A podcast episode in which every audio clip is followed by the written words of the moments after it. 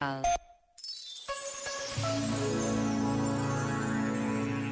esperança é um ato de assentimento na vida. Supõe atenção às pequenas coisas e uma confiança enorme no modo como a vida acontece.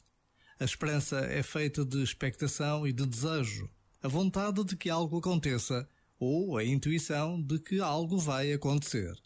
A esperança é tecida na espera, uma espera sem ansiedade, sem nervosismo, acreditando que quem espera alcança.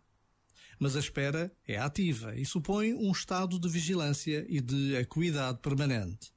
A esperança é o fruto da atenção e é a grande abertura ao futuro. Este momento está disponível em podcast no site e na app.